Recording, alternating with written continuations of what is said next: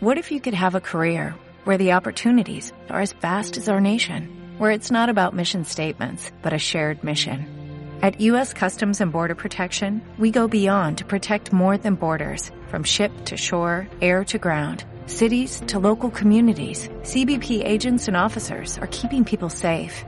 Join U.S. Customs and Border Protection and go beyond for something far greater than yourself. Learn more at cbp.gov/careers. Muy buenas, mi nombre es Rocío Muñoz. Hoy es jueves 17 de marzo de 2022 y este es el octavo programa de nuestra segunda temporada. Y si a ti te gusta tanto Eurovisión como a nosotros, sé bienvenido, bienvenida a bordo. Arrancamos. Eurovisión en serio con Rocío Muñoz. Public points going to Spain are another zero point. Hay que ser fresca en la vida. La playlist de Eurovisión 2022 está cerrada de tarde, porque mientras Armenia y Azerbaiyán juegan a hacerse los interesantes de última hora con los dos temas que nos faltan por conocer, lo que sí podemos dar por finalizadas son las finales nacionales del año.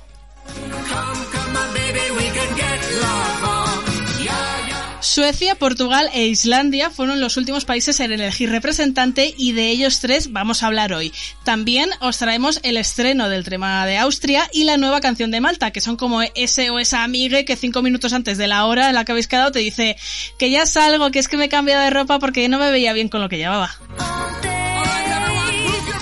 Y por supuesto vamos a hablar del videoclip de Slow Mo y toda la última hora de Chanel, faltaría más. Todo esto lo vamos a comentar eh, servidora y mi eurofan verificado. Y sí, lo digo así en singular, pues porque hoy venimos un poquito más eh, huérfanos de lo habitual. He tenido que expulsar de la clase pues al alumno conflictivo y a su amiguita. Eh, me siento Rafa Méndez echando a Mimi de fama. En fin, que lo he dicho, que hablando de huérfanos, pues en Madrid tengo a mi Heidi particular tan en contacto con la naturaleza que es el único de este podcast al que le gustan los fondos de su amiga Clarita Hamastron, Raúl Núñez.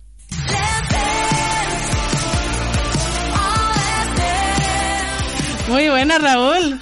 Muy buenas. Hola, mi bebé. Hola, mi bebé, que estamos Qué solitos solitos. estamos hoy, por favor. ¡Qué sola estoy! Qué sola.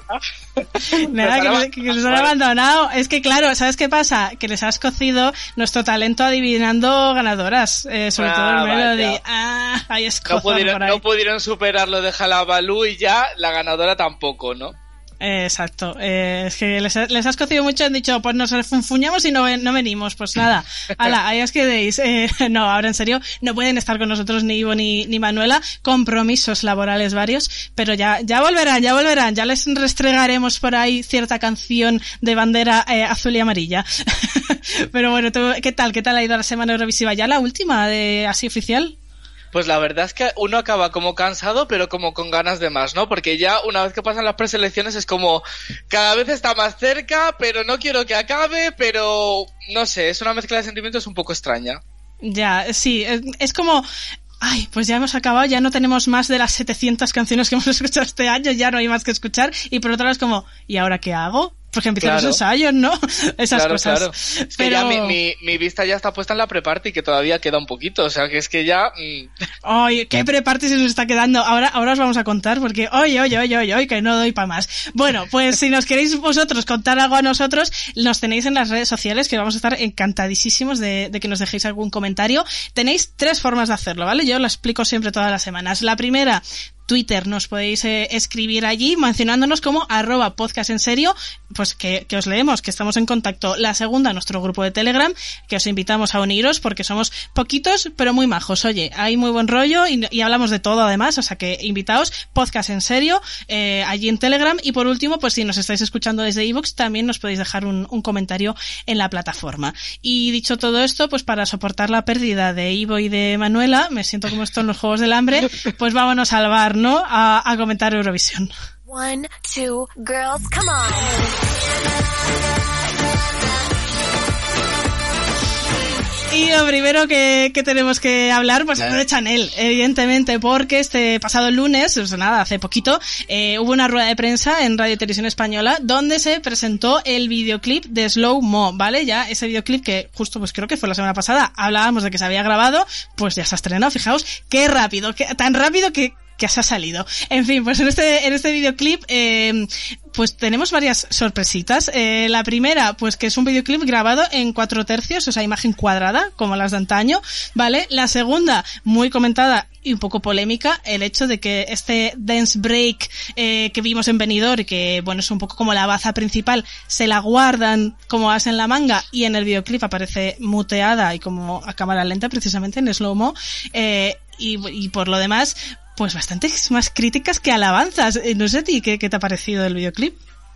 Pues es que mm, tengo como sentimientos encontrados. Por un lado, eh, me, sigue flipando porque ya da igual que sea en directo, que en una cámara, que en un vídeo. O sea, te, vende el pescado como le dé la gana. O sea, Chanel es lo que tiene y, y la actitud la, la lleva por bandera y eso me mola mucho. Hay algún plano que mola también de lo que es todo el videoclip, el inicio con las luces de fondo, hay algún plano que me gusta, hay algún plano también con el pelo mojado que tampoco me desagrada, pero es que en general, y lo que has dicho de, de quitar la baza del puente y del break, o sea, bueno, del break, no del, bueno, del que se pone Dance aquí a break. bailar, eso, del dance break, No, breakdance, que muchísima gente estos días teniendo el breakdance y eso es otra cosa, cariño. Sí, sí, sí. Entonces, esa parte de, de eliminarlo, no sé si es más cagada que acierto, sinceramente, porque es lo que tú dices, es la baza con la que todo el mundo, que yo soy un adicto a verme vídeos en YouTube de gente reaccionando a vídeos y a actuaciones y tal, todo el mundo lo flipa con esa parte de Chanel, entonces, ¿qué sentido tiene quitarla del videoclip? Es que no, no lo llego a entender muy bien, la verdad. A ver, yo tengo una opinión sobre este punto en concreto, del resto ahora lo comentaré. Sobre el tema de no haber incluido el, el dance break y demás, eh, estoy un poco a medias. Eh, por un lado es como, va, ¿cómo me quitas lo mejor de la, de la actuación o de la coreo? Y por otra parte, pues puedo entender que quizá quieran, yo no tanto lo que es la coreografía, no creo que sea por no enseñar la coreografía, sino por no enseñar la eh, mezcla final de ese dance break a nivel musical, a nivel producción. Eh, nos la ocultan. Eh, de hecho, en Spotify no se ha subido ningún revamp, no se ha hecho nada y creo que es esa la baza que quieren esconder. Entonces, claro, desde el punto de vista eh, coreográfico dices, pues ya me lo sé. Si, ya- si no me lo sé, tengo todos los días 25 veces en Twitter eh, la fancam esta con los tres vestidos, ¿sabes? Rodando que ya no me lo sé de Sí. memoria, no hay efecto sorpresa, pero es que creo que va más por el apartado musical. Entonces, ahí pues no me parece mal del todo. O sea, bueno, creo que si quieren guardárselo todo hasta que no lleguen los ensayos y tal, pues a lo mejor luego lo agradecemos. Realmente eh, el videoclip es una cosa que es un trámite, es un poco carta de presentación por tener algo colgado en, en el canal oficial y por, bueno, pues volver a ser noticia, pues eso, haces una rueda de prensa, das alguna entrevista y tal, pero no tiene mayor trascendencia. Entonces, ese aspecto no me parece demasiado mal. A mí lo que me parece demasiado mal es todo el resto. Ya, a ver, si lo que tú dices de que se van a guardar como eh, esos cambios, o sea, si realmente en esa parte van a hacer ciertos cambios a nivel musical o incluso a nivel coreográfico, aunque lo dudo, la verdad, vale, te lo puedo comprar. Ahora, si, si realmente vamos a seguir viendo lo mismo, me parece una cagada, porque es que quitas el foco de lo que gusta, ¿no? De, del, del videoclip. Pero es que lo, lo, lo mismo, verlo no lo sé, yo no creo que la corre la toque, no serán cambios mínimos. Verlo no, pero oírlo sí que sí que no va a ser lo mismo, porque ya hubo unos stories de, creo que fue el Leroy Sánchez, como que se, la típica pantalla con el programa de edición de Sí. música y tal, y era el, eh, el puente de la canción, entonces creo que sí que lo están vitaminando y que ahí es donde viene la, la sorpresa, ¿no? Pues espero, por favor, entonces, eh, que se le ocurren mucho para dar más golpe todavía sobre la mesa. Pues sí, eh, y ahí es cuando pueden jugar con la baza de que incluso los que ya no sabemos todo y decimos, sí, lo he visto mil veces, nos puedan sorprender, ¿no? Incluso a, a- a los eurofans. Entonces, no me parece mala idea, habrá que ver en, en Turín. ¿Qué ocurre con el resto del videoclip? Pues, pues un poco lo que ya decías tú. Eh, hay gente que está diciendo, no, es que es un homenaje a los videoclips eh, de principios de los 2000, porque claro, la imagen en cuatro tercios, no sé qué. A ver, sí, muy bueno. Voy a comprarte la, la historia de que sea un homenaje, ok, pero ¿y qué tiene que ver esto con Slow-Mo? O sea, cuando un, un artista, y no hablo en este caso de Chanel, sino de quien ha dirigido el videoclip, ¿vale? La dirección creativa de un videoclip es igual como una película, un corto, ¿vale? O sea, quien, cuando un artista quiere implementar alguna técnica en concreto y dice, pues voy a rodar esto así, voy a poner este filtro, voy a poner este tal, tiene que tener algún sentido.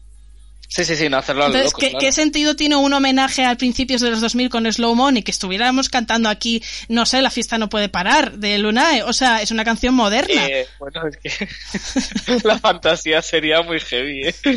Claro, pero quiero decir, es que Slow Mo, la producción de la canción, el tipo de coreografía, la estética de Chanel es de 2022, entonces no Sí. comprendo este homenaje, o sea, no lo entiendo. No, yo tampoco, o sea, a mí, a mí es algo que me pierde. Y además realmente tampoco lo veo reflejado luego en la puesta en escena, ¿no? Que tanto en vestuarios como en fondos, aunque sigo diciendo que no me gustan, que los cambien, por favor. Pero en todo en general, tampoco veo algo como un, un poco, un poco entre comillas, de esos años. Es que veo incoherencia entre la marca de, de Slow Mo, ¿no? Veo un poco de incoherencia como tú dices. Por eso, yo no, no comprendo, o sea, me encantaría una... Creo que hay un making of por ahí, no sé si, no lo he podido ver, no sé si hablará tampoco, Paula sí, Casanovas, hay. que es la, la directora del videoclip, me encantaría que me contara, ¿no? Porque, o sea, que me pudieran explicar, pues mira, lo hemos querido hacer así por esto y por lo menos intentar entenderlo porque se me escapan muchas cosas. Y luego ya más allá de estética o no, eh, ¿vale? Eh, es que el videoclip me parece que está hecho con cuatro duros. Eh, Sí, lo- a ver, lo está. y sobre todo, aparte de cuatro duros, con prisas. Y eso es lo que no me gusta. O sea, señores, eh, señoras y señores, han tenido mes y medio para pensarse un videoclip y para tal. Eh, ¿Era necesario aguantar hasta aquí para luego grabarlo y en una semana editarlo ya eh, poderlo enseñar al mundo? O sea, a mí, yo me puse a, indagar porque es que me lo toma muy a pecho, me ha ofendido muchísimo este videoclip. Entonces, eh, me puse a indagar los nombres de- del equipo técnico porque, por ejemplo, me llamaba mucho la atención la fotografía del videoclip eh, no para bien, evidentemente, y yo dije, ¿quién ha hecho esto? Y mirando nombres y viendo trabajos de las personas eh, que han trabajado en, en el videoclip de Slow Mo, han trabajado con gente tochísima, en rollo Cali, el Dandy, o sea, trabajos internacionales, latinoamericanos y tal. Es gente que, que tiene un currículum tremendo. Eh, pasa lo mismo con la, edición del vídeo, que también ha sido bastante criticada a nivel montaje. Eh, pues el montador del vídeo también ha trabajado en videoclips de gente súper potente y haciendo las cosas bien.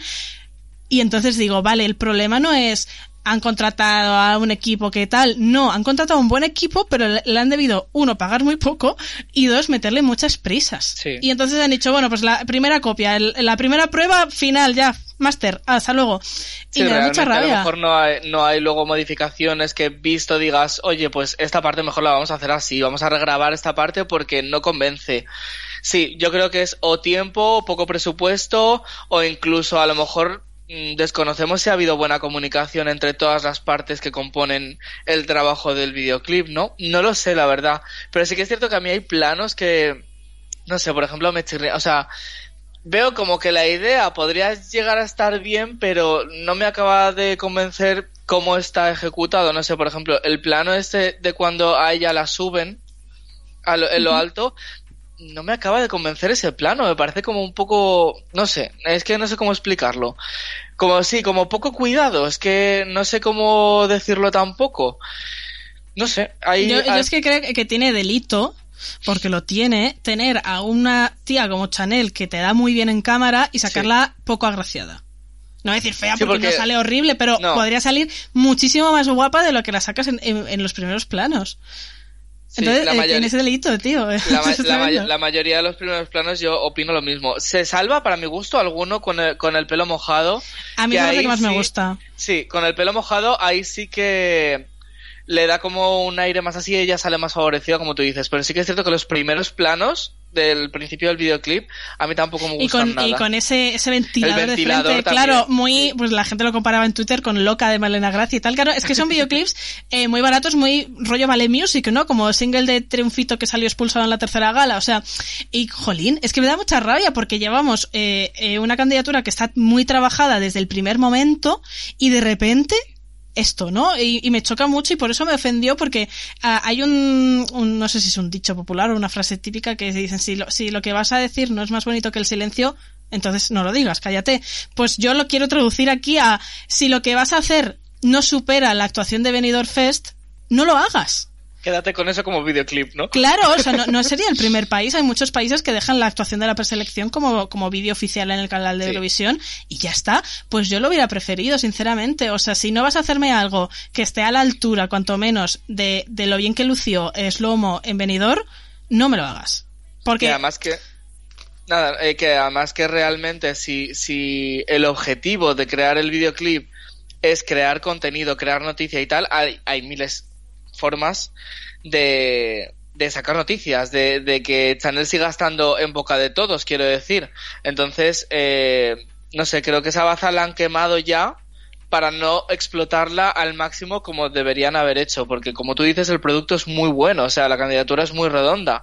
Entonces, flaquear en esto, pues no sé. A me, me da, me da lástima por eso, ¿no? Porque creo que un videoclip que encima te da juego a, a poder introducir composiciones visuales mucho más trabajadas que un plato de televisión, eh, eh, podría haber potenciado a la canción y podría haber potenciado a Chanel como, como intérprete y para mí lo desinfla. Yo estaba viendo el videoclip que lo vi como dos o tres veces seguidas eh, y sonaba y sentía todo el rato que la canción eh, deslucía más, como que la canción me aburría más con esas imágenes que estaba viendo que cuando la veía en la actuación del directo, ¿no? Cuando la vimos incluso en Portugal. Pero porque realmente eh, esta canción en directo, o sea, es hipnótica en el sentido de que estás flipando con lo que está haciendo ella y cómo lo está bailando. Y aquí, no sé si es por el montaje, no sé si es por. Porque realmente, al no ser eh, grabado de una toma, no sé cómo explicarlo muy bien para que se me entienda, es, es más. Eh, no es tan natural, no es tan del momento. Entonces, para mí resta. Eh, con respecto a una, a una actuación en directo, ¿no? Que es que, es, que, es, que, es que eso te, te quedas mirándola a ella diciendo, ¿qué coño está haciendo? O sea, me flipa. Sí. No sé, lo veo como todo un poco Eh, artificial. y luego, ¿no? luego hay, hay errores de bulto, ¿no? Errores de, de trabajo de, de TFG, ¿sabes? De el hecho de que ella tapa constantemente a un bailarín. Hay un bailarín que en todas las tomas está detrás de ella, literalmente que se le ven a veces los pies. Es como, ¿por qué? O sea, ¿para qué colocas a un bailarín directamente detrás de ella por tiro de cámara? Eh, no sé a quién se le ocurrió la grandiosa idea de, en plena coreografía del estribillo, intercalar planos y cortar todo el rato eh, la rítmica. eh, además que es como, meto un poquito de zoom, echo para atrás, otro poquito... O sea, es que no tiene Sí. ningún sentido. Son cosas que me da mucha rabia, de verdad. Eh, lo estamos aquí poniendo a parir, pero es no es por ella ni es por eh, la canción, es que... Es por rabia que se podría haber hecho mucho mejor. Exacto, Jolín, que este año Que el, vivamos muy pro- el bien. producto lo tienes, o sea, no es algo que digas, no, es que mm, no tenemos de dónde rascar, ¿no? Y entonces por eso hemos hecho lo primero que hemos podido. No, no, no, es que joder, es que este año, justo este año, eh, es, es uno de los grandes años en los que puedes decir, tengo la intérprete que me vende la canción como si es slow-mo, como si es Paquito el chocolatero. Es que le va a dar igual a Chanel, es que te la va a bailar igual de bien, ¿sabes? Entonces, joder, pues explótalo, explota a Chanel que, que es una pedazo artista, coño. Entonces, da rabia que al final el, el sentimiento parezca como deslucido, ¿no? Sí, eh, y bueno, pues sí, nos vamos a conformar con lo que decía todo el mundo de, bueno, pero es que el videoclip no influye en Turín, que ya lo sé. O sea, gracias por la información, ya sé que no influye, pero jolín, pudiendo hacer las cosas bien, ¿qué necesidad de tener ahí esa cosa subida al canal oficial? ¿Sabes? Es que es, es eso, simplemente por suerte y damos gracias de que no va a influir para nada en, en Turín, ¿no? Porque es que si no ya sé que me suicido. Pero bueno, eh, hay más informaciones que, que obtuvimos de Chanel en esta rueda de prensa, pues confirmaron que, eh, voy a leer el apellido bien porque seguro que lo digo mal, Kyle Hanagami, el que fue coreógrafo y es coreógrafo de Slow Mo, es también el director creativo de la puesta en escena. Nos libramos de Barmit Dietman, nos libramos de, de Focas Evangelinos.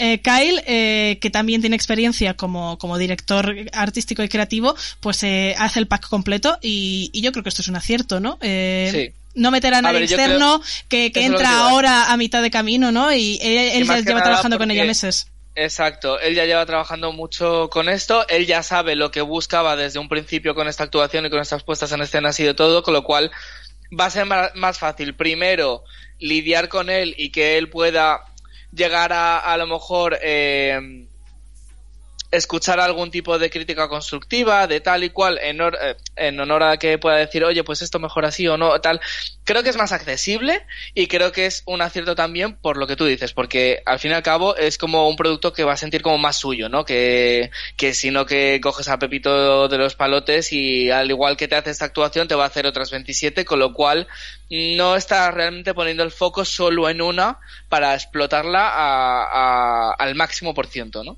Sí, yo, yo celebro. Celebro porque no me, que no pasa nada porque un director artístico esté en varias candidaturas, puede hacerlas bien, pero yo prefiero la exclusividad. Prefiero decir, pues nosotros solo tenemos a este y está él para nosotros al, al 100%, además que está muy volcado desde el principio con, con esta canción y con Chanel. Entonces, pues muy bien. Ahí sí, ¿ves? Videoclip no, eh, director creativo sí. Yeah. Y después, ¿qué más cositas nos dijo Chanel? Bueno, pues eh, fechas de, de sitios donde vamos a seguir viéndola en esa promoción que hablábamos nosotros. ¿Dónde está la promoción europea? Bueno, pues aquí. Eh, lo, primero, lo más inminente, mañana mismo, si no me equivoco, creo que es mañana, eh, en la gala Drag Queen de, de, Las Palmas de Gran Canaria, el carnaval, va a actuar en directo, creo que se emite por televisión, así que ya tendremos nuevo contenido. Y después, eh, el tour europeo, pues va a tener dos paradas nuevas. Se añaden las fechas del 3 y 9 de abril, porque Chanel va a visitar las pre-parties de Ámsterdam y de Londres.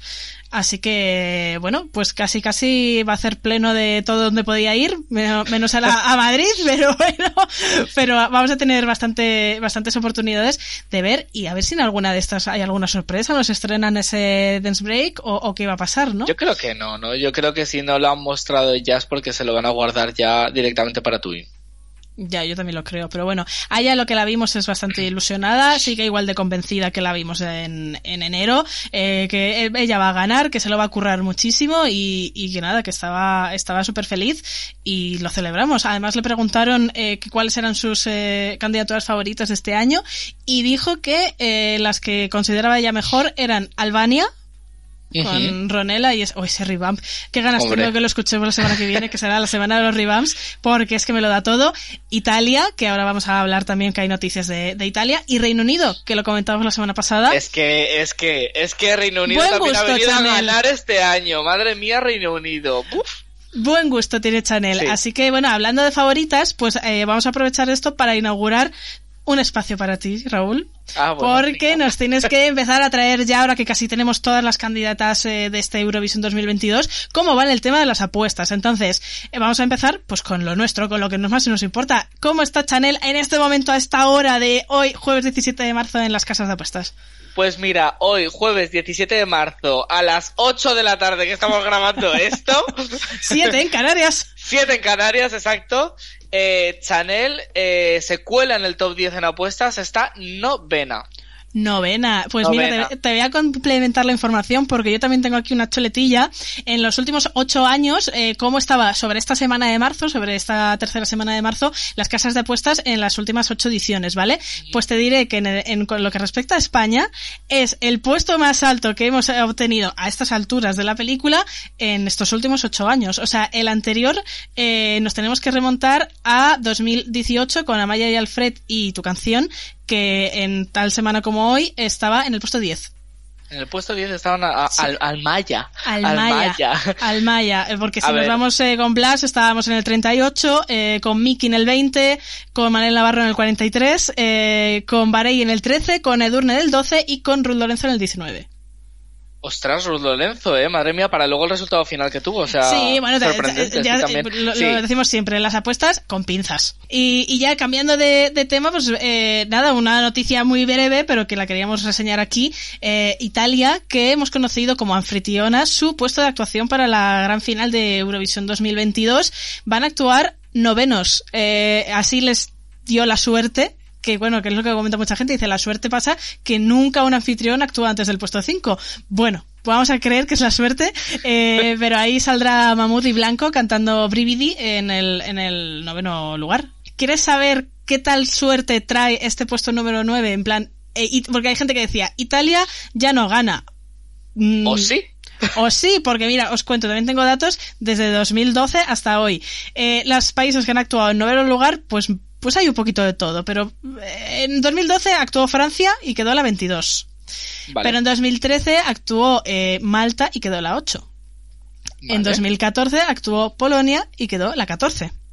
En 2015 actuó Noruega y quedaron octavos. En 2016 actuó Suecia y quedó quinta. En 2017 actuó precisamente Italia y quedaron sextos. En 2018 actuó Reino Unido y quedó 24. En 2019 volvió a actuar Suecia y volvió a quedar quinta. Madre y en mía. 2021 actuó Reino Unido y quedó 26, la última. Es que pobre Reino Unido, de verdad. Entonces confirmamos que si no eres Reino Unido o Francia no va tan mal. El Vale, bueno, entonces Italia previsiblemente puede quedar muy bien, ¿no? O sea, que Italia, bueno, tiene el, el, el antecedente de quedar sexta, saliendo en noveno lugar, así que Bueno, a ver si se van cumpliendo las expectativas. Ahora mismo Italia está segunda en apuestas, o sea, y además creo que desde que salió más o menos este Brividi eh, a la calle, por así decirlo, eh, siempre se ha mantenido en puestos altísimos en, la, en las casas de apuestas, así que. pues este Brividi creo que va a dar guerra por mucho que salga en el, en el noveno puesto. Y, y bueno, ¿qué más noticias? ¿Qué más noticias? Pues, eh, te cuento, estábamos muy pendientes de la, de la última hora de, de Ucrania, eh, de ver qué pasaba. Decíamos, en principio siguen participando, pero no se sabe porque la situación, pues esta semana lo han confirmado. Ucrania participará en Eurovisión 2022. Eh, si será presencialmente o no, pues eso, eh, las noticias y el, el devenir de lo que está sucediendo en el país ya nos lo contarán. Pero lo que está seguro es que los Calus Orquestra pues van a, van a concursar con su Estefanía, eh, al menos aunque sea con, con un vídeo de, de reserva, ¿no? Con un, un backup. Un ba- ah, los backup, ¿no? Un, un, un tipo Gonzalo Hermida, vamos, ahí un Sí. videocito, vamos, Oye, de un por y- si acaso. y- y funciona, ¿no? Por lo que digo, Y funciona. Funciona y funciona.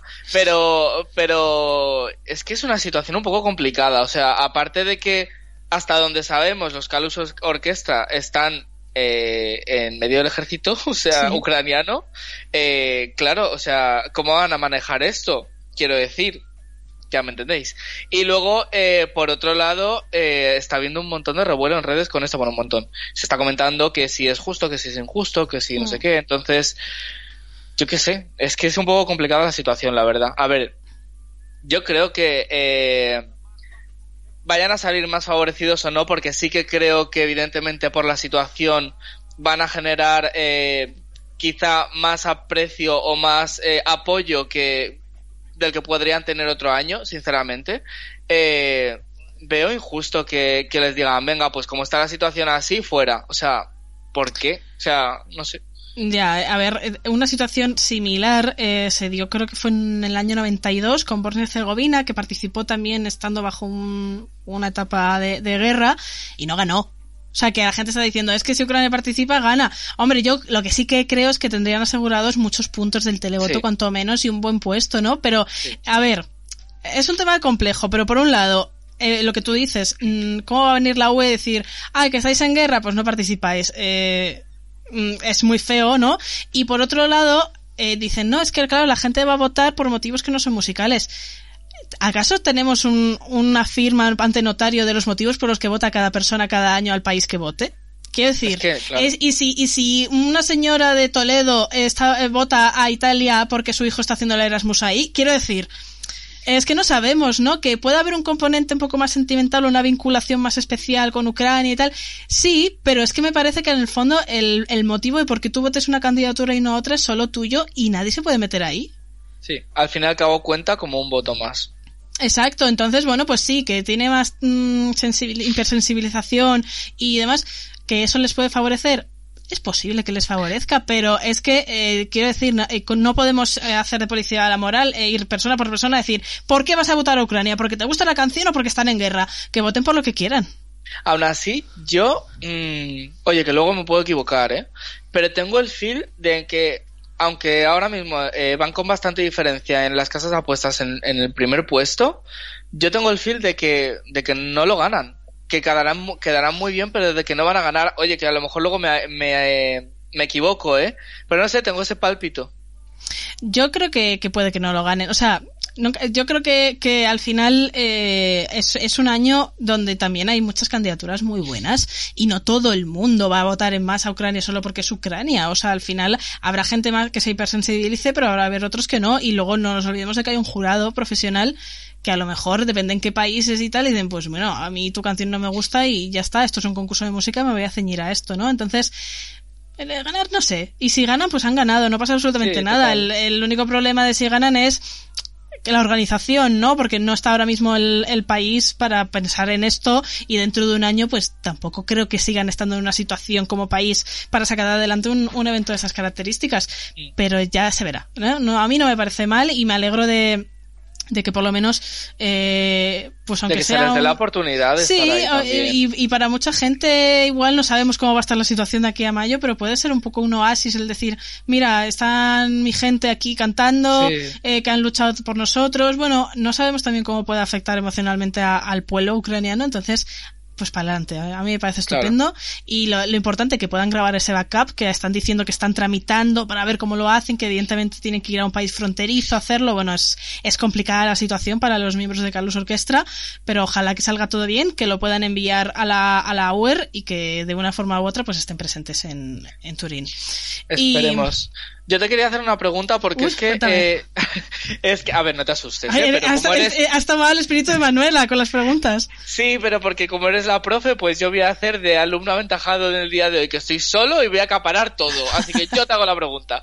Eh, a ver, es que he visto eh, estos días que yo he estado un poco desconectado de redes sociales, un poco de revuelo con el tema de las acreditaciones para Turín. Es que se está liando parda con esto, ¿no? Eh, pues para explicarlo brevemente, que tampoco me quiero enrollar mucho, eh, resulta que, bueno, habitualmente todo el que sigue el Festival de Eurovisión sabe que los medios acreditados eh, para cubrirlo allí en cada sede, pues eh, es una mezcla entre medios generalistas, como pueda ser, pues por, por ejemplos eh, cercanos, El Mundo, El País, La Razón y tal, y luego medios específicos eh, especializados en Eurovisión, pues como Eurovisión Spain, el Euroté, eh, mm, ERSI Plus, Eurovision Planet, bueno, ¿vale? Eh, los Wiki Blogs, eh, bueno, todos estos medios de cada uno de sus países.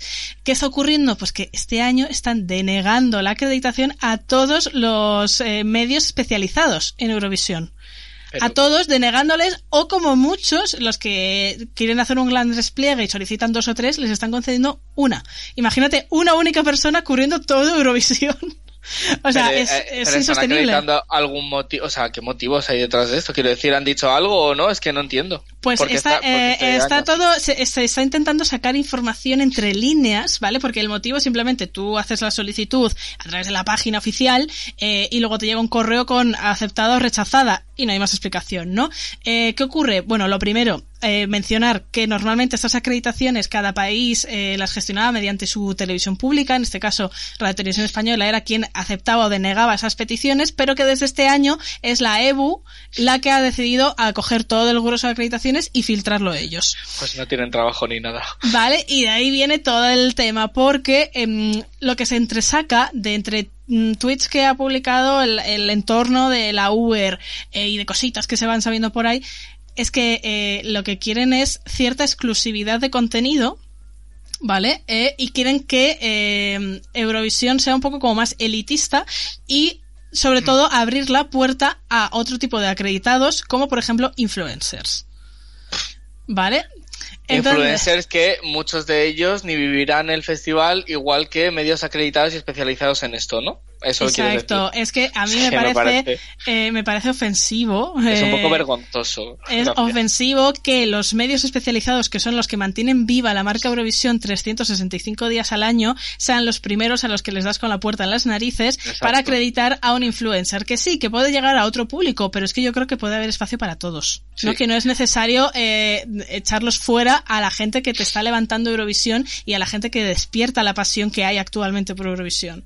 Sobre todo por eso, por lo que tú dices, es que es un trabajo constante lo que están haciendo, por algo que a ellos les mueve, que es parte de su trabajo, pero parte de su hobby también, y me parece un poco vergonzoso, la verdad, esto, porque luego bien que, eh, ¿de, qué, ¿de qué narices quieres el contenido exclusivo? Si luego lo mueve, o sea, tú no vas a mover tanto como lo puedes mover tú con X, no sé cuántos miles medios más eh, que les acredites. Es que al fin y al cabo me parece un poco mm, tonto. A mí, a mí me parece, eh, sobre todo también me parece como tremendamente eh, egoísta, ¿no? Porque es como, oye, tú, medio especializado, trabaja todo el año para mi marca, que luego cuando llega el dinerito bueno, te doy con la puerta en las narices y el contenido es exclusivo para mi canal. Y tú Sí. no puedes acceder a absolutamente nada. De hecho, también eh, ya han avisado que la primera semana de ensayos va a ser a puerta cerrada.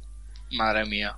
Se está- o sea, todas las cosas que los eurofans que lo vivimos esto intensamente nos gusta disfrutar, que estamos deseando que lleguen las semanas de ensayos, conocer las primeras impresiones de puestas en escena aunque nadie veamos nada, eh, escuchar si fulanita se puso primero un vestido el lunes y el jueves en la segunda ha puesto otro. no lo vamos a tener o lo vamos a no tener en un contenido exclusivo hecho por a saber quién que no vive la intensidad eh, del festival ni la mitad de, de- con, con tanta profundidad como el resto de gente y como los medios especializados y que tienen la, la mitad también de información que no se han visto las preselecciones que no, que no van a nada entonces me va a dar tanta rabia ver eh, a influencers me da igual quién y de qué país o sea no estoy personalizando en nadie pero ver a influencers haciendo vídeos sin tener ni puñetera idea de lo que hablan y, Y no tener a que- los de siempre comentándolo. Claro. Y además es que ya es como que cada, cada persona que le gusta Eurovisión, ya sea en cualquier parte del mundo, me da igual, eh, pero centralizo, por ejemplo, aquí en España, joder, somos millones de personas o miles de personas que nos gusta Eurovisión y cada uno nos vamos, por ejemplo, pues unos irán a ver Eurovisión Spain como lo retransmiten, otros irán a ver el Eurote, otros irán a ver a no sé cuántos, entonces, eh, ¿por qué nos tienen que obligar a, a no poder elegir quién queremos que nos transmita esa información. Es que Y- me parece un poco absurdo. Y luego otra cosa que es bastante cenutria, porque este de cenutrios, es el reducirlo todo a medios eh, angloparlantes. Hay mucha gente Oh, que sigue Eurovisión que no tiene ni pajolera idea de inglés. Esa es otra. ¿Y por qué no tengo yo eh, derecho a enterarme de una entrevista o a enterarme de una impresión de un ensayo con alguien que me lo esté contando en mi idioma? Es que al final eh, se cierran puertas, pero se cierran interés, expectación, hype y un montón de, de, de otras cosas, solo por ser de la Virgen del Puño cerrado, Eh, ¿sabes? se, se está, o sea, eso me parece una forma de matar la marca Sí, Eurovisión sí, con sí, lo sí. bien que estaba, pero claro, han visto el negocio y dicen, uy, pues entonces para que también Pero hay... vamos a ver, nos sacan suficiente ya, quiero decir, es que vamos a ver, por favor, más todavía.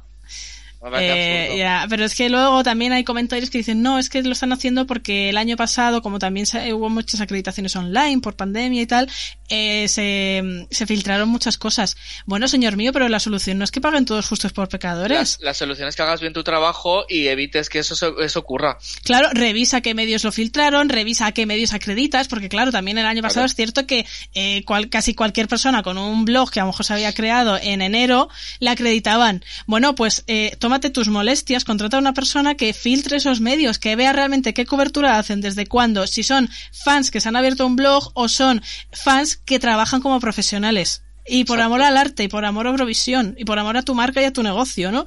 Eh, es que esas cosas, claro, llevan tiempo y, y- y hay que esforzarse porque son miles de acreditaciones. Pero, coño, eh, es, que, es que lo que no puedes hacer es eh, matar la marca Eurovisión y matar la ilusión de los eurofans y reducirlo simplemente a algo elitista o a algo que sea más negocio que, que ese espíritu y que además a mí personalmente creo que va absolutamente en contra de los valores de marca. Eurovisión es pluralidad, es hermandad, es unión, es comunión y aquí me lo estás dejando para un nicho a- angloparlante de la gente que tú quieres, que no es la de María Aguirre, vaya. pero eh, la gente que tú quieres, de los medios que, que tú quieres, que son medios generalistas que te harán una crónica al día y chao. Y los fans que que, no- somos los que- que te sostenemos donde de- quedamos. Y, y las crónicas que no, es lo que tú decías antes, las crónicas es que no van a desprender esa ilusión. No, va- o sea, van a ser eh, un texto como si yo me pongo a hablar de filosofía que no entiendo nada. O sea, es que pues mm, sí, te haré un resumen de lo que vea, pero no lo voy a vivir igual que una persona que le apasiona la filosofía. Pues esto va a ser lo mismo. Y, bueno, no te lo pierdas, que la última hora que he leído yo hace un ratito es que mm, creo que es, no sé si es el jefe de contenido de, de la UER o algo así, ha, ha puesto un tuit como dando a entender que el motivo por el que estaban denegando acreditaciones era porque eh, tanta gente junta de distintos lugares del mundo en pandemia no es seguro. Claro, ya, ya, ya. Y Sí. yo, ah, claro, pero Es si, lo- pero es lo si te pagan cómodo. la entrada, si algún día te dignas a sacarla a la venta a 3.000 euros que la van a poner, eh, el- si te pago la entrada, no importa del país de que vaya, que nos juntemos todos ahí, ¿no? Exacto. Pero para hacer mi trabajo, porque es que voy a trabajar, por muy fan que sea, es ahí estoy trabajando, para eso no te intereso. Y para eso ver, hay pandemia. Esa, esa excusa es eh, sacada eh, rápido y corriendo y te podrían haber puesto como que mañana llueve. o sea, Cuando además, y si no me equivoco y las informaciones no tal, eh, creo que es a partir del 1 de abril Italia levanta todas las restricciones COVID en el país. Entonces, menos para Eurovisión y menos para Turín. menos Turín no para la sala de prensa de Turín. Es que me tengo que reír, señores. Levantan Eh, las restricciones de tarde. De tarde. Entonces, bueno, pues está haciendo bastante ruido en redes sociales por parte de todos para que acrediten a la gente de siempre, que son la, la gente que yo quiero, la gente que yo quiero ver ahí y que se curran año tras año esa acreditación y disfrutar y vivir el festival desde dentro. Entonces, pues eh, nada, todo el que nos esté escuchando, pues eh, animamos a unirse también a, a esa presión en redes sociales a ver si se puede conseguir cambiar algo. Lo veo difícil, pero quien no lucha no gana. Entonces, pues nada, eh, ahí, ahí estaremos. ¿He resuelto tu duda? Lo has resuelto perfectamente. Pero ¿a qué, ahora, ¿a qué ahora estás más enfadado que antes? Estoy un poco indignado, la verdad. Me parece un poco bochornoso y vergonzoso lo que están haciendo. O sea, Es que esto pasa siempre. Cuanto más sabes de una cosa, más te cabreas. O sea, es sí, que a lo mejor me tendría en que haber vida. quedado callado, ¿no? O sea, ya está. Total, pues venga, va- va- vamos a cambiar el mood. Te voy a quitar el enfado contándote las nuevas confirmaciones para las preparties de Madrid, ¿vale? Que tenemos un cartelazo. Bueno, bueno, yo digo tenemos porque es que me siento que son parte de mí también. Eh, tenemos dos Pues como- noches. Como una pequeña gran familia ya, por favor, de verdad. Por supuesto, pues nada, las preparties de Eurovisión Spain, que nadie se las pierda, viernes y sábado 15 y 16 de abril en la Riviera de Madrid, y con este cartelazo que os voy a pasar a leer, la Welcome Preparty, la del viernes. Tenemos, eh, voy a hacer el repaso de todo, ¿vale? Eh, Aidan, eh, representante, bueno, candidato por Malta de este año con su ritmo, Blanca Paloma del Benidorm Fest, Marta Sango del Benidorm Fest, Melanie García, representante del Junior en 2019, Sara Deop del Benidorm Fest, Victoria, representante de Bulgaria en 2020 y 2021, Shane del Benidorm Fest y la confirmación que hemos tenido esta semana de RUP. Los lituanos de 2020 y 2021 vienen a Madrid a cantar On Fire, a cantar Discotec y esto va a ser un colapso absoluto. O sea, qué ganas de ver a The RUP. Es que esto mejora por momentos, de verdad. Cuando parece que no puede mejorar el cartel, ¡pum! Va y mejora. Tremendo. Y toda esta fiesta presentada por Krista Seigfrix y Víctor Escudero. Pero es que si nos vamos al sábado 16, hoy el sábado 16, ¿quiénes vienen? Pues viene Ronela Ayati de Albania, Jeremy Makis de Bélgica, Weird Domi de Chequia, Mia Dimsik de Croacia, Brooke de Irlanda, City Cheni de Letonia, Mónica Liu de Lituania, Vladana de Montenegro, Okman de Polonia, URSS de Rumanía, Constracta de Serbia y las confirmaciones de esta semana, Emma Muscat de Malta, que ahora vamos a hablar precisamente de ella, y los de Erasmus, el, el grupo finlandés. Que es O sea, que eso, mi infancia está ahí, eso el Eso te escenario. iba a decir, mucha gente reviviendo su infancia con The Erasmus, ¿sabes? Es que es que es, es absolutamente brutal eh, y, y bueno, y por si esto fuera poco, Y que las, queda- las actuaciones de invitados de Raiden y Tan Sugueiras, ambos del Benidorm Fest. O sea, que es que cartelazo se está quedando y queda más. Es que es lo que te iba a decir, que es que todavía no para, no para, no para, y que no pare, y que no pare, y que no pare. Eh, ayer creo que estaban diciendo, porque si no me equivoco, eh, Malta es la primera vez eh, que viene a la pre-party presencial y dijeron que no iba a ser el primer, el, el único país en debutar en la pre-party de ¿En Madrid. serio? Madre mía. ¿Quién nos queda, por favor? Pues, leí una lista leí una eh. lista por ahí y entre las opciones estaba por supuesto estaba Italia eh, estaba Países Bajos que me puedo morir. Eh, bueno bueno bueno. Yo me puedo, me puedo morir si viene este año, pero ¿por qué no vino Duncan en su día, por favor? Me bueno muero. oye igual de repente nos aparece en la en la Welcome si no es este año en otro. No no sería tampoco imposible. Así que nada que, que todo el mundo comprase las entradas que se han vendido ya más del 75% del aforo así que tenéis que daros prisa. Y merece Sí, la y pena yo quería, quería decir una cosa, lo decimos todos los programas, pero lo vuelvo a repetir.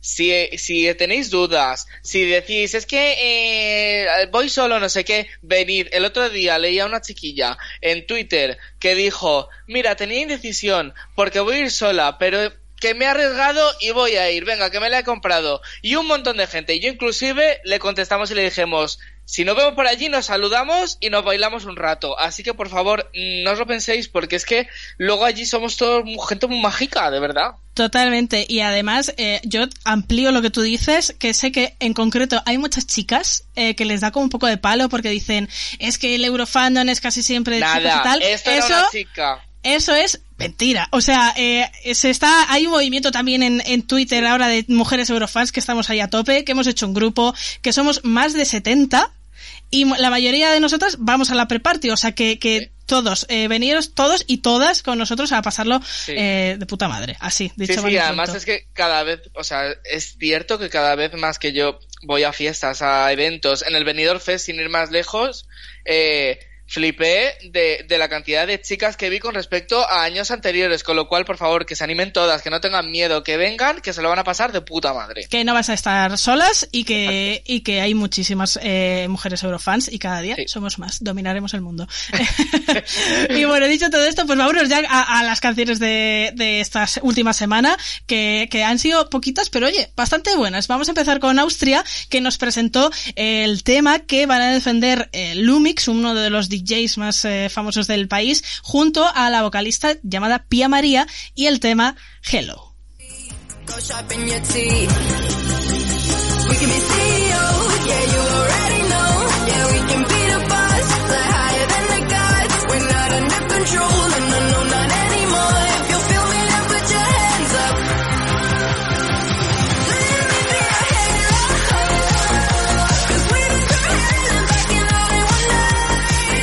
Yo estoy arribísima con esto, no sé tú, pero a mí es que esto me da la vida. No, no, sí, te estoy viendo. Estoy viendo que lo estás flipando en colores. A ver, a mí esto me parece un temazo. O sea, eh, me vengo arriba con él. Eh, ya era hora también de alguna canción también movidita, que este año también la mayoría son como más calmadas.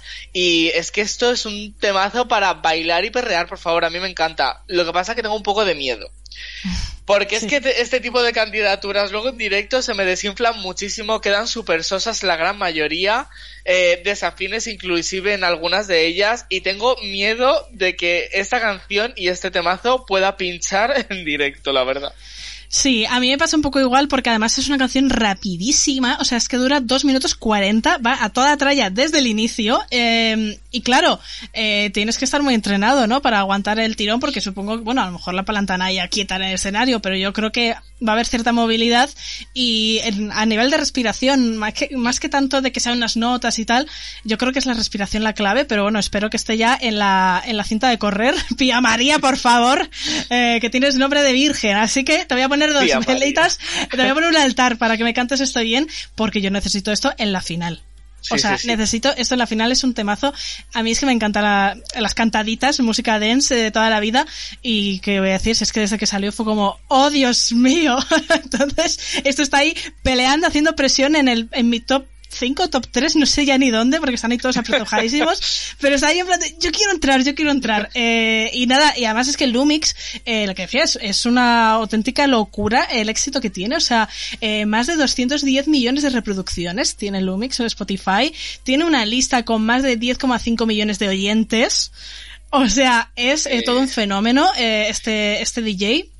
Entonces, eh, no creo que quiera quedar mal, también te lo digo. Se ha aceptado esa experiencia, se fiará de pía. creo, no creo que nadie quiera quedar mal, pero sí que es cierto que este tipo de candidaturas luego trasladadas a un escenario, trasladadas a una actuación en directo, pueden quedar sosas, ya lejos de que ella pueda cantar bien o mal, ¿vale? Pero hay veces que quedan muy sosas de verlas por televisión, entonces necesito, yo que sé, ya que es movimiento rápido, pues que jueguen mucho con la realización, con las luces, con, no sé, que hagan algo, pero que no quede como vacío el escenario, por favor. Porque al fin y al cabo, el DJ va a estar eh, quieto, perenne, y, y va a ser ella y, y- y poco más, quiero decir. Entonces, tienen que jugar un montón con los recursos que tengan.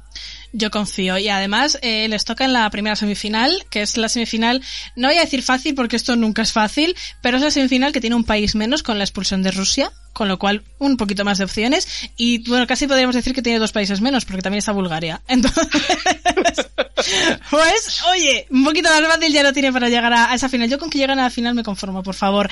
En las casas de apuestas, ¿qué tal se ha estrenado Austria? Pues mira, te comento, Austria ahora mismo está están no muy allá, están en un puesto 23. 23, bueno, media tabla. Es que esta canción, la, la, gente hasta que no la vea y la sienta ahí en sus carnes. Sí. Otra elección directa, bueno, semidirecta, es la, la de Emma Muscat, que, diré- que la gente dirá, pero esto ya hablasteis, no, esta es la de Malta. Sí, a ver, ya hemos hablado de ella, pero ¿qué ocurre? Pues lo que decía yo en la intro, que no se ve bien con el vestido que se ha puesto otro. Han dicho, uy, esta canción no ha gustado, vamos a sacar del cajón eh, otra que teníamos por aquí y que se titula I Am What I Am. This is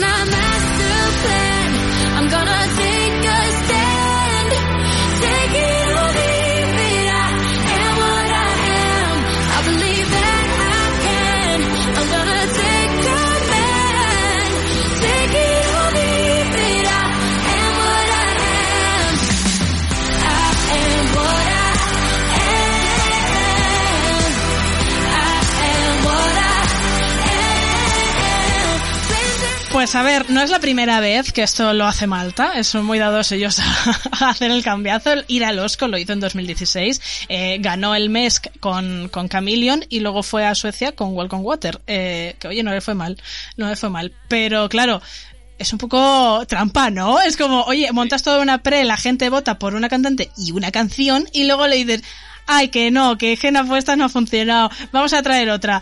Y yo no sé qué opinarás tú, Raúl, pero es que yo casi que me quedo con la anterior. Pues lo iba a decir, me parece una vacilada. Quiero decir, ya me parece mal lo que tú estabas diciendo de eh, venga a gastaros el dinero en una canción que luego realmente voy a llevar la que me dé la gana. Pero es que encima, si cambias la canción y pones, o sea, si haces el cambio es por algo y luego me traes una canción que es igual o peor que la que ya estaba, chico, eh, a ver, mm, es que no te entiendo. Yo estoy muy enfadado con Malta este año porque, joder, si haces el cambio, que sea algo que lo vaya a petar. Si no, quédate como estabas porque te vas a comer lo mismo. Lo mismo que lo que te ibas a comer antes. Sí, es que yo, a ver, es una canción un poquito más animada, la otra una balada, esto es más medio tiempo, tiene así como un punto, no sé si ya como casi gospel, en plan de, venga, estamos en la iglesia, ay, ay, ay, ay", ¿sabes? Sí. Pero a mí es que se me queda flojísima, o sea, es muy floja. que- o sea, quiero decir, a lo mejor es una canción que sí que es cierto que la retengo más en la cabeza, te la podría tararear sin haberla escuchado mucho y la otra no me pidas que te cante nada porque no me acuerdo, pero mm, escenográficamente le veía más potencial a la otra para que a lo mejor pudiera dar una sorpresa. Es que esta creo que se va a quedar en la nada, o sea, en plan, eh, me parece cero competitiva, entonces yo el cambio no lo acabo de ver acertado. Yo tampoco opino como tú. O sea, es que ya te digo que estoy muy mosqueado con Malta y, y nada. Y, Siguiente, de verdad. No, no, no, siguiente no, yo quiero saber, ¿les ha ido mejor en apuestas con esto? Pues es que están un poquito más arriba que Austria, lo cual me parece un poco de delito, la verdad. Eh, sí. Es, eh, a ver, respetamos a la gente que le guste Malta, ¿vale? Pero a mí no me gusta. Eh, están en un puesto 21 ahora mismo Malta.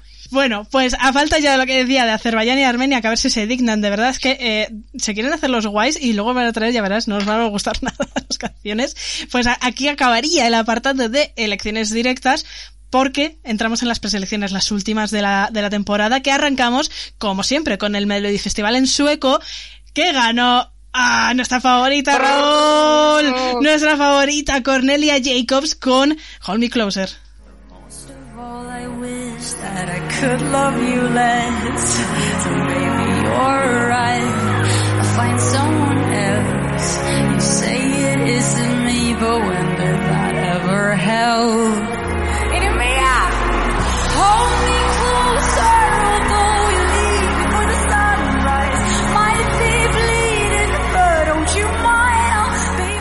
Ay, es que, eh, claro, he puesto el, el audio de, de la actuación ya de ganadora, ¿no? Que está ella toda emocionada y se oía el estadio rugir.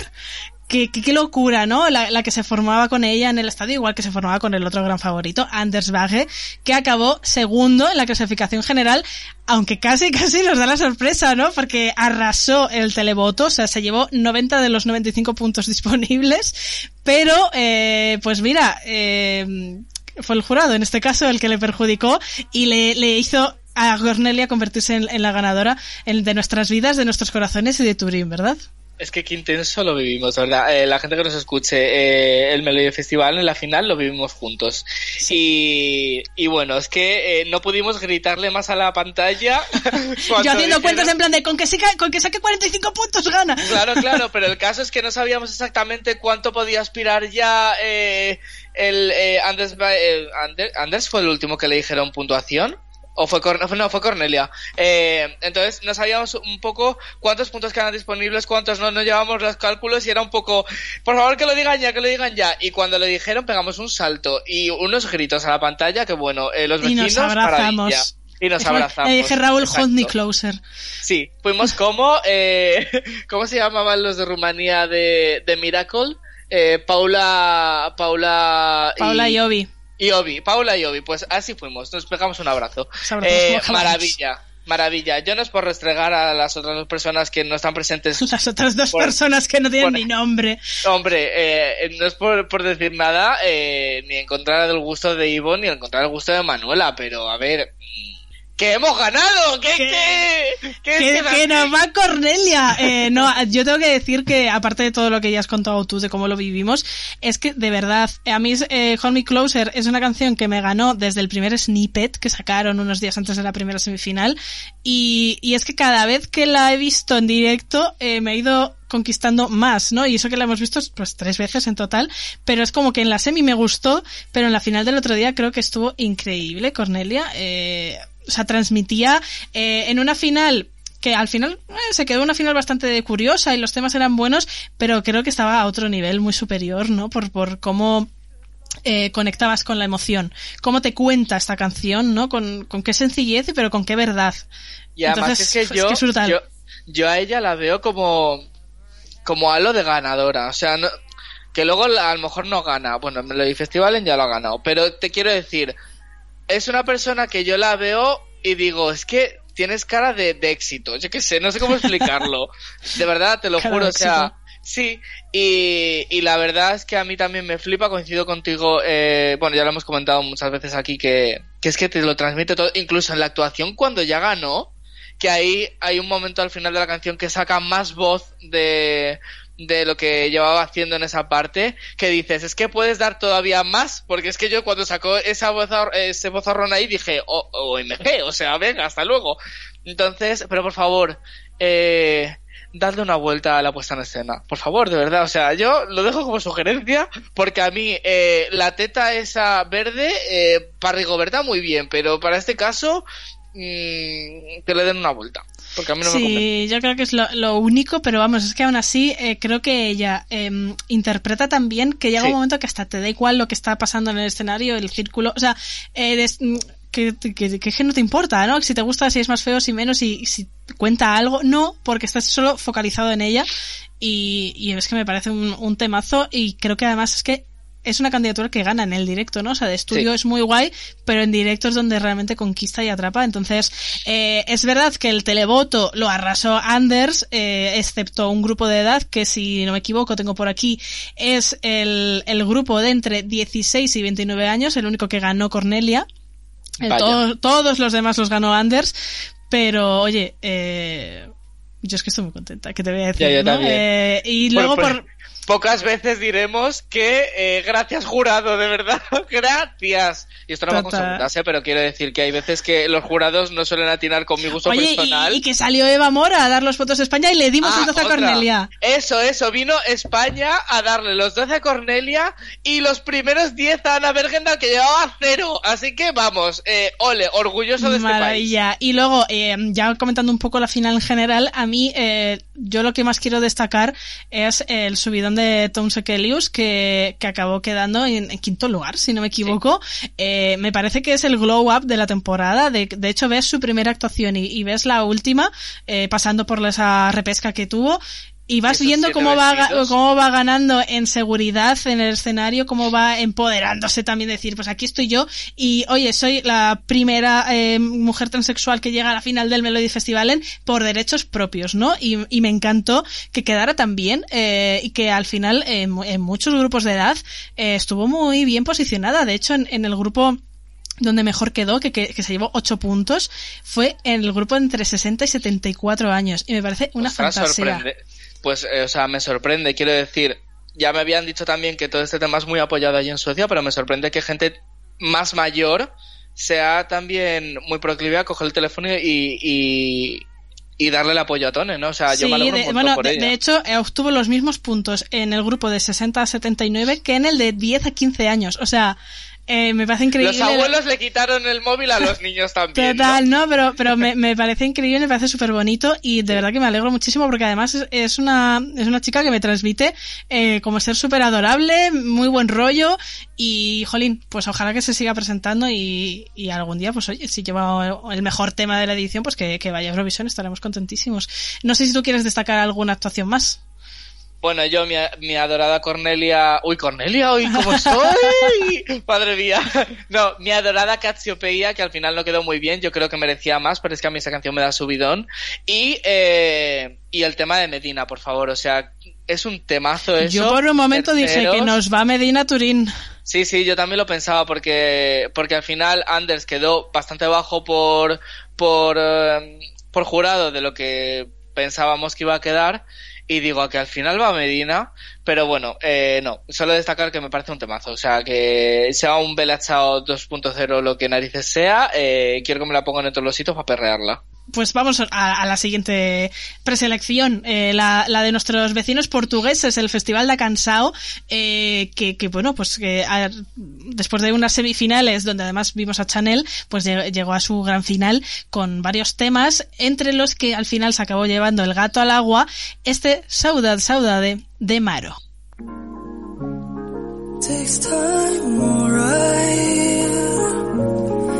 I know it's no one's fault. but Somehow I can't move on. Now you're gone.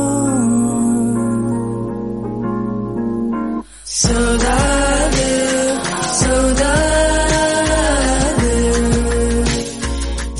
Pues esta canción eh, además consiguió el, el- bueno la máxima puntuación tanto de, de televoto como de jurado. Eh, se llevó el 12 de ambos y o sea que por consenso fue la, la ganadora de ese festival de Cansao y viajará a Turín como abanderada. ¿Qué te parece? Pues la verdad es que ni fu ni fa, quiero decir. Me resulta una canción como muy agradable de, escuchar. Es como muy calmadita, muy tranquila. Me parece que empastan muy bien las voces de- del grupo entero. Pero tampoco me destaca muchísimo, ¿sabes? O sea, es como un... Bueno, pues ahí está, no sé. Sin más. Sí, yo creo que es una canción. Lo que me gusta es que es como muy muy pequeñita. Muy ella, e- ella la canta como pegada al micrófono, muy bajito, muy tal. Mm, Me, me da como mucha paz interior escucharla. eh, me relaja. Y creo que mm, tengo la, la impresión de que es una canción que con las escuchas me va a ir ganando más. En plan, no, no me ha desagradado de primeras y, y creo que va a ir creciendo en mí con el paso de las semanas. Ah, No te digo llegar a un top 10, a un top 5, creo, nunca se sabe. Pero sí que tampoco la, veo diciendo, uy, es de las, de las que tengo más abajo, ¿no? Yo creo que, que, que es, es eso, es una canción que, que es muy pequeñita y que ahí tiene su mayor magia, ¿no? Que si saben luego llevarla a una puesta en escena que, que aumente eso, que le ponga lupa a ese concepto de algo pequeñito, como muy sensible, como muy tal, pues pueden tener, pueden tener su filón, ¿no? Y pueden, eh, por lo menos clasificarse para, para la final. Eh, yo no sé si viste el resto de actuaciones, a mí había un par o tres que me, que me gustaban bastante, o sea, a ver, sin ser tampoco nada del otro mundo, pero por ejemplo, eh, había una de, que se llamaba Degradé, la canción, que era una de los favoritos, eh, Pongo y Tristani, me parecía súper molona, tenía como un algo muy guay esa canción. Ay, yo, o sea, sí, pero no. No, es que no sé, eh, la canción, o sea, lo que son los ritmillos un poco más étnicos, podríamos decir, eh, sí que me molaban, pero me parecía que quedaba como un poco vacío luego plasmado en el escenario, no sé. Era un poco amor-odio lo que tenía eh, con esa canción. Yo destacaría eh, dos eh, que me gustaban, la verdad.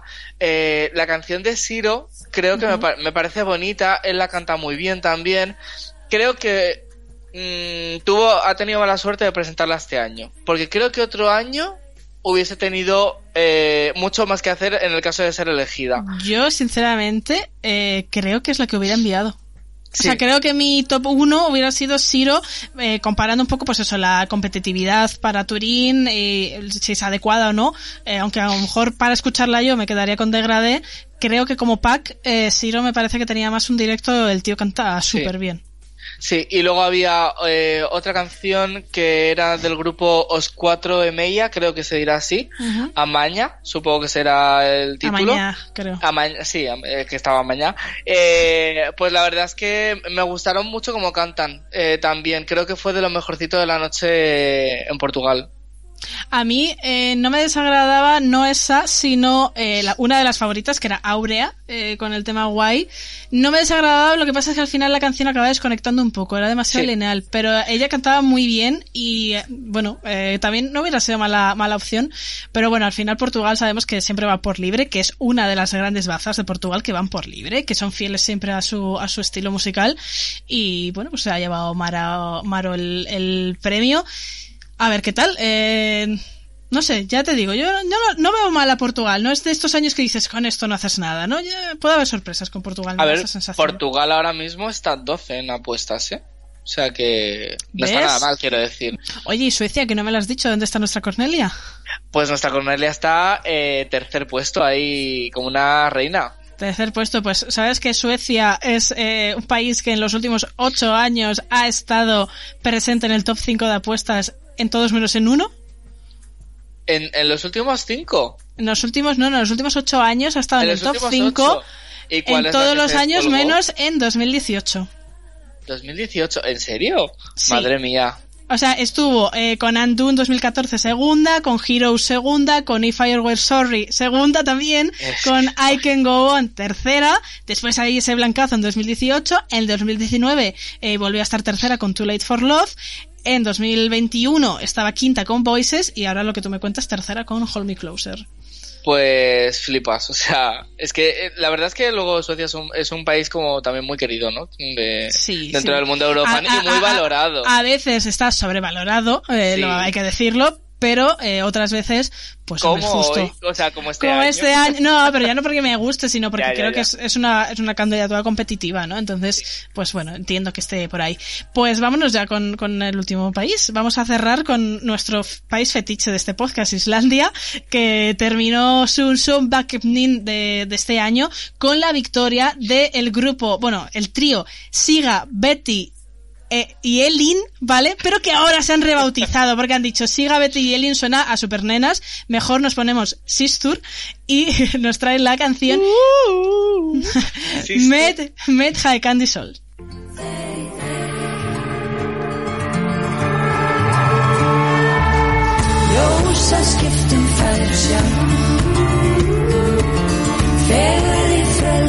Sem nær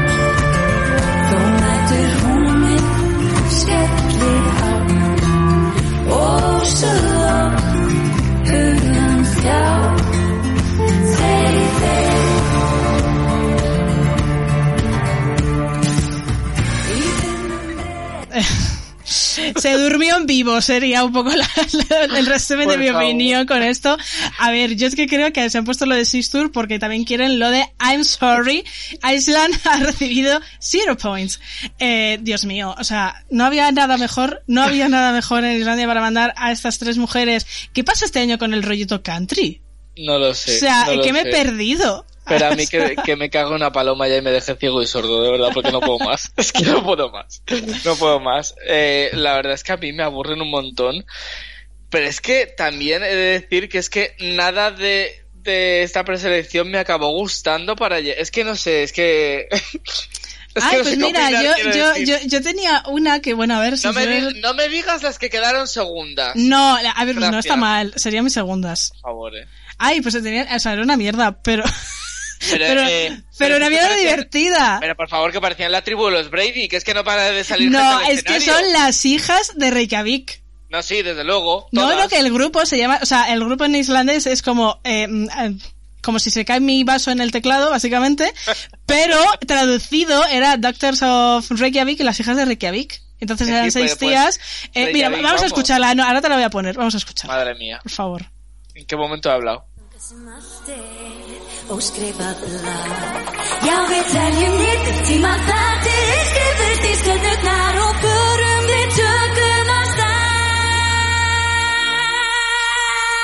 Hola el gallo. A ver, esto me da la vida, Raúl. ¿No prefieres esto a las tres de antes, por Dios? Es que no sé qué decirte, es que me parece un poco cuadro, o sea... Es a un ver, cuadro, pero es un cuadro que me da, a mí, a, a mí me levanta. Evidentemente por movido, pues sí, quizá lo prefiero a, a lo, a lo que ha ganado. pero es que lo vi un despropósito. No para de salir gente al escenario que al final, por las reglas de Eurovisión, van a dejar a medio grupo fuera de Ah, es, actuar. que, eh, es que me veo porque es que la tenemos aquí de fondo y solo oigo ¡Wow! Viviendo su mejor vida. Una, sali- una saliendo de un camión, la otra viniendo en moto, pero ¿qué es esto? ¿Un concesionario? O sea, es que eh, no es que no hay por dónde coger esto. Bueno, pues a, a ver, a mí, eh, que ellas quedaron super finalistas en el Back Dim junto a, a la Sistur. Tampoco había mucha competencia, ¿eh? No, no, También mucha competencia, pero es que, a ver, yo también tengo que decir, he leído que ha habido o sospechas de ciertas irregularidades en la votación islandesa, ¿eh? Ojo, a ver si crees que somos únicos, aquí no somos únicos en nada. Eh, o sea, he leído un hilo de, de una chica en Twitter que estaba allí de público y bueno, como aquello es muy familiar, si estuviera Manuela lo corroboraría, que, que en Islandia es todo muy familiar, pues estaba uh, sentada en la, en la misma mesa que estaba eh, uno de los miembros de, de Hatari que votaba y no sé qué, bueno, total, que estaba en medio de todo el salseo.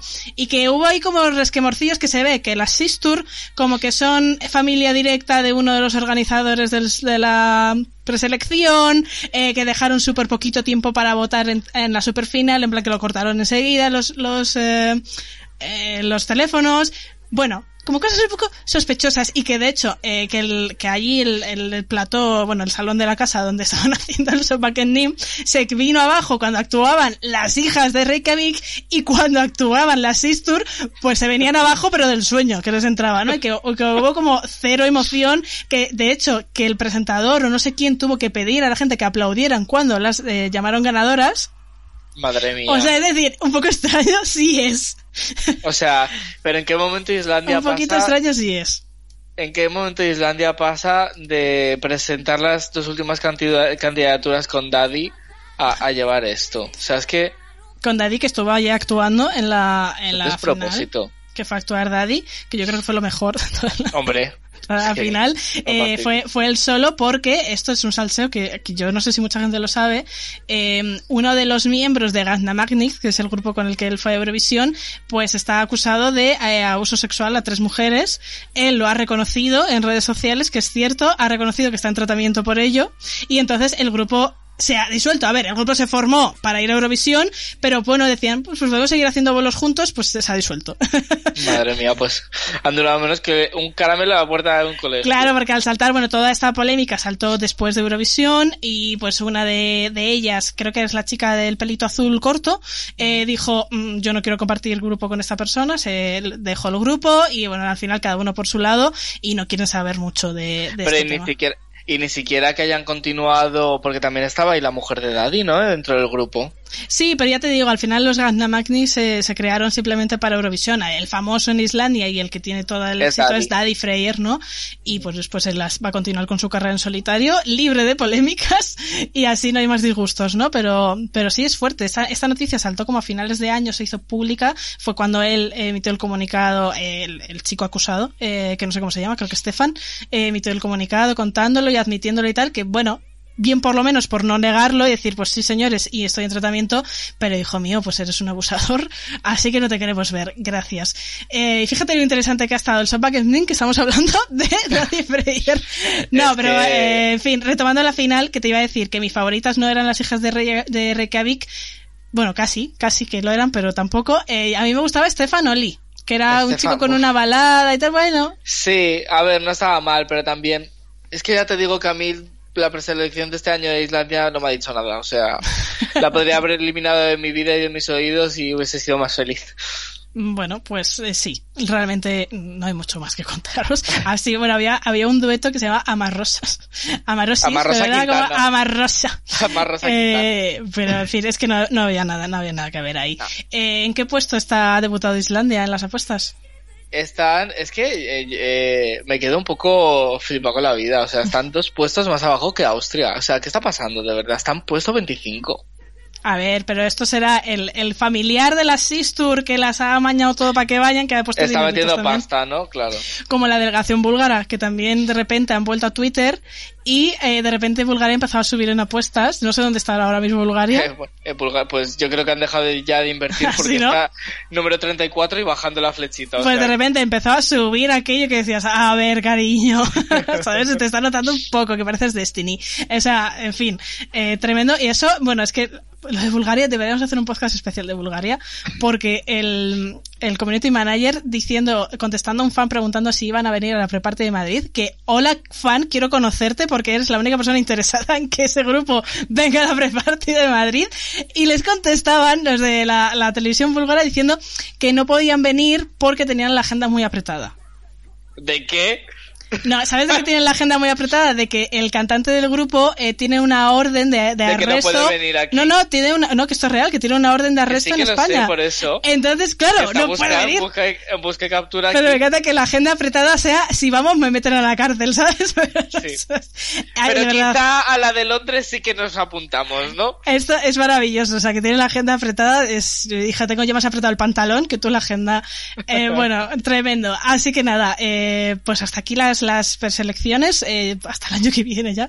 Eh, que, que, que citazo, le tengo todo el rato puesta de fondo la segunda clasificada de Islandia porque la Pero primera... ¿cómo puedes, de es verdad? que, O sea- que echamos a la audiencia, Raúl, yo no puedo poner de fondo la que ha ganado por Pero, Islandia. pero no, pero no por esta audiencia, no te puedes haber puesto otra vez Austria, no sé, o sea, tienes que seguir con esa Eh, canción. la ahí. de Austria la voy a poner para cerrar, Bueno, vale, me para convence. acabar por todo lo alto. Eh, Bueno, pues sí. a Cornelia, o sea, es que no sé, eh, no sé qué haces con tu vida, de verdad. Pues sabes lo que hago, decirte el gran calendario que tenemos para esta semana, que tiene una cita. ¿Cuál? Pues la del sábado día 19, que es la fecha que ha dado los armenios para presentar de una santísima vez su candidatura, eh, que está comandada, bueno, capitaneada por eh, eh, Rosalind. Rosalind, que ya confirmaron por lo menos, ya dijeron, oye, que va esta chica. La canción para luego. Eh, hay algunas filtraciones por ahí, también hay filtraciones del tema de Azerbaiyán, pero nosotros, hasta que no sea oficial, no vamos a traer nada. ¿Que cuándo va a presentar Azerbaiyán la canción de Nadir Rustemli? Pues no se sabe.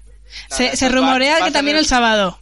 Van más en slow-mo que Chanel, o sea que... Sí, se rumorea que también el sábado, pero no lo sabremos. Esperemos que la presenten antes de que grabemos nuestro próximo podcast, que, que así ya por fin de una vez terminamos esta playlist. Traeremos la próxima semana los revamps, que cada vez tenemos más, porque no hacemos que sacar revamps todo el rato. Así que bueno, va a ser una fantasía de, de programa y esperemos ya recuperar a nuestros díscolos de la Por favor, sí, que vuelvan otra vez. Manuela, Ivo, Yo creo que a lo mejor se han ido... Yo creo que a lo mejor se han ido de de ese viaje de influencers que tanto mencionamos y se han ido sin nosotros. ¿Te imaginas? No se lo perdonaría. Bueno, yo no se lo perdonaría tampoco. O sea, ¿en qué momento se van y no nos dan a ti y a mí ese fabuloso eh, atuendo, outfit que íbamos a llevar de las Islas de las Tentaciones? O sea, pues no me da la gana. Pues nada, denuncia. Vamos a, vámonos a denunciar a orden también de captura y de Pero búsqueda de primero- captura. Primero denunciamos a los de Islandia, luego ya vamos a por ellos. Venga, pues te lo, te lo compro. Pues nada, muchas gracias Raúl por, por haber estado aquí mano a mano ti. conmigo. ¿Cómo rajamos, eh? Que el podcast ha durado casi más que cuando estábamos los cuatro. Somos lo peor. Y gracias sobre todo y ante todo a la gente que estáis allá al otro lado escuchándonos. Si habéis llegado hasta aquí, especialmente. Os prometemos que despedimos el programa con Hello de Austria, ¿vale? hasta la semana que viene.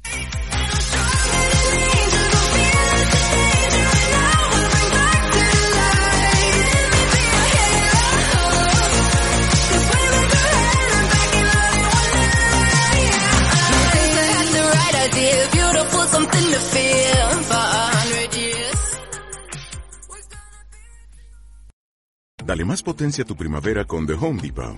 Obtén una potencia similar a la de la gasolina para podar, recortar y soplar con el sistema OnePlus de 18 voltios de Ryobi desde solo 89 dólares. Potencia para podar un tercio de un acre con una carga. Potencia para recortar el césped que dura hasta dos horas. Y fuerza de soplado de 110 millas por hora.